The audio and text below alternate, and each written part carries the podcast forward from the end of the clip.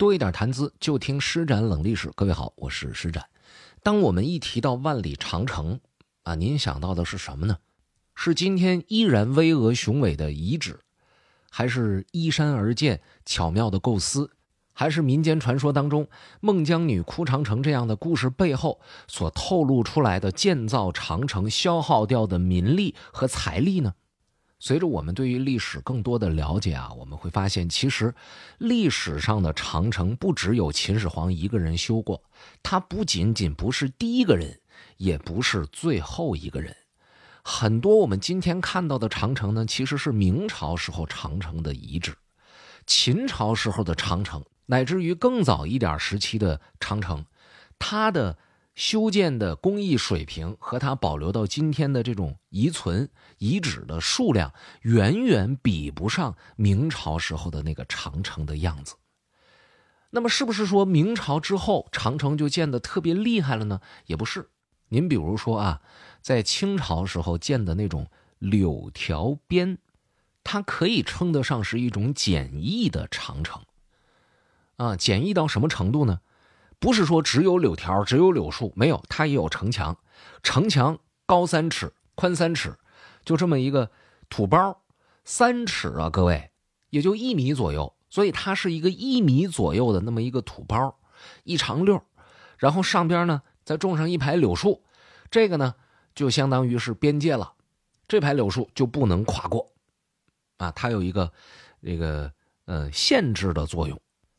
但是啊。各位朋友，我们去想一想，这你靠这几棵树，你能防住什么敌人呢？啊，真有外敌来袭的时候，你就就靠这个就行吗？你长城有的时候都能被人打过去呢，这个根本就不好使啊！啊，我要跟您说的是，这种所谓的防御性的这么一措施啊，它要防御的不是北方的敌人，因为什么呢？大清王朝的这些满族的。贵胄他们就是打王国的北边来的，那么这柳条边防的是什么呢？他们防的是打南边来的汉人。那这是怎么回事呢？这要从明朝后期开始说。那个时候，曾经建立过金朝的女真族人，啊，等到皇太极的时候呢，改称为满族，他们又一次在东北地区崛起了，建立了清朝。公元一六四四年，攻入中原，迁都北京，成为中国历史上最后一个封建王朝。那么，在清兵入关之后啊，他们把自己过去所生活的这块东北的土地呢，视作是皇家的龙脉啊。关于这个龙脉的意义啊，这里边都有什么东西？过去在节目当中呢，我和朋友们分享过。今天这一节呢，不再赘述了。总而言之，清朝对这块地儿看得特别严。他非常不希望汉人进入到这个地方来，于是呢，就实行了封禁的政策。从顺治年间开始，因为顺治呢是清朝入关之后的第一个皇帝嘛，啊，顺治年间开始就在辽宁境内修建了第一批柳条边。当年呢，这叫圣经老边。今天我们如果去看啊，《圣经通志》，你会发现有这样的记录：说柳条边东自吉林北界。西抵开原县威远堡边门，长六百九十余里，遮罗凤天北境，插柳结绳以定内外，谓之柳边也，亦名新边。这是什么意思？这个新边对应的就是圣经老边，呃，新边啊是在康熙二十年，这是公元一六八一年的时候。打辽宁的开原开始修，往北呢，进入到今天吉林境内的伊通啊、梨树啊，包括长春市的市郊啊、九台，到舒兰、马鞍山北坡的松花江畔，就这么长啊。这是顺治呢，是康熙的爸爸，守护龙脉这事儿呢，就是爸爸干完了，儿子干啊。总而言之，是要把东北这个地区给它封起来，而且呢，作为分界线啊，这个新边呢，还有一个特别好玩的特点。就是这个新边的西边，也不是汉人，东边还不是汉人，啊，东边给谁了呢？东边是满洲八旗的渔猎区，哎，汉人不允许去。然后他这个西边，也不让你汉人来，他给他封给谁了呢？封给了帮助清军在打江山的过程当中立下了功劳的那些蒙古的王公，哎，给这些蒙古王公，让他们在这儿游牧，他等于说是做了一个缓冲区。而我们今天要讲的这个长春历史啊，由长春引发的柳条边的这番历史的分享呢，其实长春这一带刚刚好就在柳条边外，蒙古王宫的封地之内，这是柳条边的一个由来，以及长春在当年的一个地位。当然啊，熟悉历史和现实生活的我们知道，有这么一句话呀，叫“上有政策，下有对策”。啊，严令禁止的某一件事儿。不可能，天下没有一个人触犯过这个禁令。虽然说柳条边也好，啊，规矩也罢，都立在那儿了，不愿意让汉人往这儿来，但是这是挡不住想往这儿来的人真正要踏进这块土地的脚步的。首先就是清朝自己往这儿就送人了，送什么人呢？头一批就是他们不想在南方地区那些富庶的地区看到的人，啊，比如像什么平定台湾的时候啊，啊，剿灭三藩的时候啊，包括在平定叛乱的时候遇到的那些对手啊，这这些人的家属，以及被打败的这些士兵们，把他们流放到东北，啊，当时叫流民，这些流民到东北来，他们有不同的落脚点。长春一带就是其中一个落脚点，很多南方人是在这儿的。根据历史记录，我看到当年有云南村、有贵州村、有福建村等等等等。所以今天呢，我们在长春这个地界上，偶尔会发现一些印象当中属于南方特有的习俗的时候，你千万不要觉得特别的惊讶，因为许多南方人过去也曾经在长春地区生活过。谁也不能保证那些生活习惯、那些讲究、那些风俗就没有原封不动的保存下来，而更有可能的，在我看来，更有可能的是什么呢？就这些讲究啊、习惯呢、风俗啊，会和当地的一些实际情况进行融合，最终衍生出了新的习惯、风俗和讲究，流传到了今天，甚至呢，就以我们很多普通人习以为常的方式。正在影响着我们每一天的生活，这都是有可能的。好，我们刚刚提到的那是清朝官方放过来的流民啊，放到东北来的流民。可是呢，还有一些非官方的人，他们从河北、从山东往东北这块土地上聚集。为什么呢？因为河北、山东人口密集呀，有很多人在当地是没有土地的。一个是因为穷，一个可能是遭到了什么变故，或者呢，种种其他的由于制度上的一个不公平、不平等的一个原因，活不下去了，怎么办？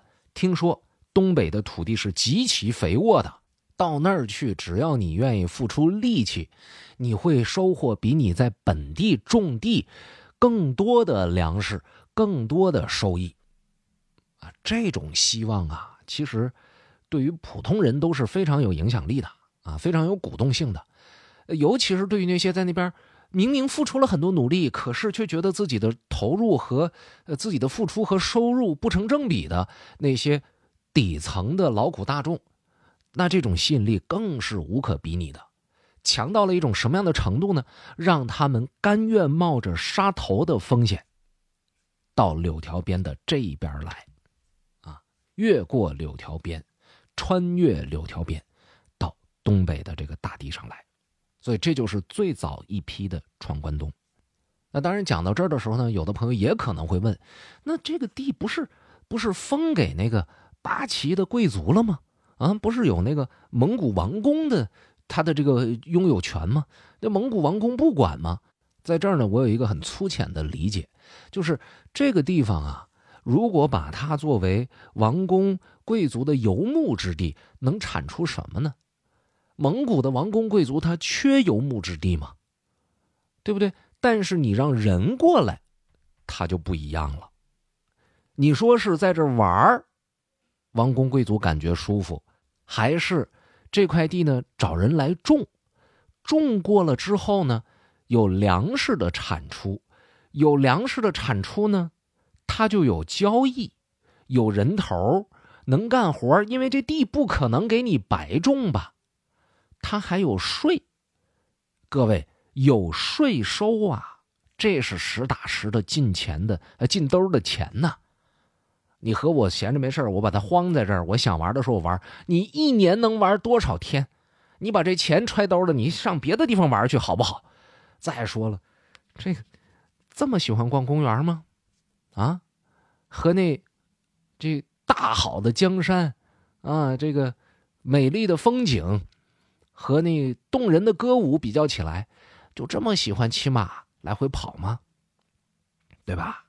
哎，所以呢。有一些王公贵族是默许的，啊，当然也有一些管不过来的情况。可是还有一些王公贵族，他就不是默许的问题了，他是招恳，说来都到我这儿来，来我就给你田，来我就给你地。所以有相当大的东北原来曾经荒废的土地，在这帮闯关东的这些老百姓的努力之下，变成了一片又一片的良田。到了公元一千七百九十九年的时候。为什么一八零零年的时候设长春呢？啊，就是在这之前，这块已经有很多人了。公元一千七百九十九年的时候，根据统计，长春地区的农户就已经有了两千三百三十三户。这两千三百三十三户在荒草和大甸子里边开垦出了一百七十多平方公里的良田。劳动人民是非常伟大的，他们连死都不怕，难道还活不下去吗？所以是在这种现实的状况之下，没办法了。当时的吉林将军呢，就上书，啊，不像原来了，就是有些事儿呢，我也不说，我也不敢说，我也不愿意说，和我没关系。但不，这回他上书了，上书向朝廷提出，说请求在蒙古王封地。推行借地养民的政策，啊，就承认老百姓来了，行，我承认你了，啊，你的这个收益呢，是不是？我们想办法让它合法，啊，承认既定的事实，这才在一八零零年设置了长春厅。那么在长春厅设置过之后，更多的闯关东的人来了。为什么？说原来闯关东掉脑袋呀，我是冒着掉脑袋的风险，我。抱着必死的决心，我跑你这来的，啊，结果呢，我在这混的不错。但是现在呢，哎，鼓励了，承认了，可以到这儿来了，官方认可了，那还说啥呀？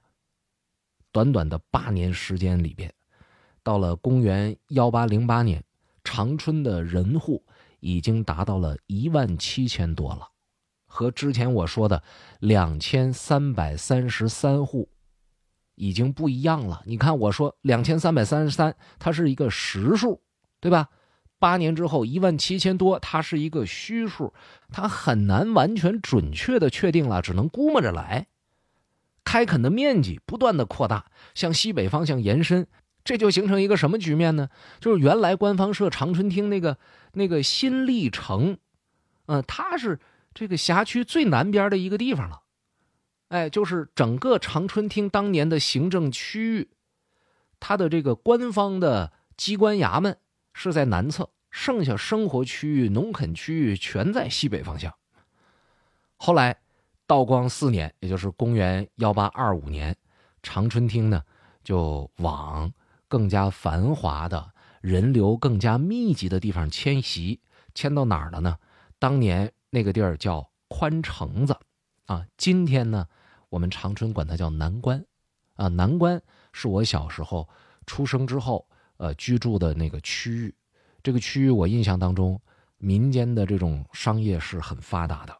又过了几年，到了一八八九年的时候，长春地区的人口就已经达到了十五万左右，形成了三里一小屯儿，五里一大屯儿，农商云集，交易日酣，铺设皆修。顿成街市的这么一种场景，长春变得越来越繁华了。